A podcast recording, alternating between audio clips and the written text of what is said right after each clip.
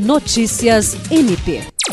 Nesta segunda-feira, 24 de julho, o Ministério Público do Estado do Acre realizou uma reunião para tratar do projeto Sala de Gestão e Governança da Educação Básica do Brasil, desenvolvido pelo Ministério da Educação.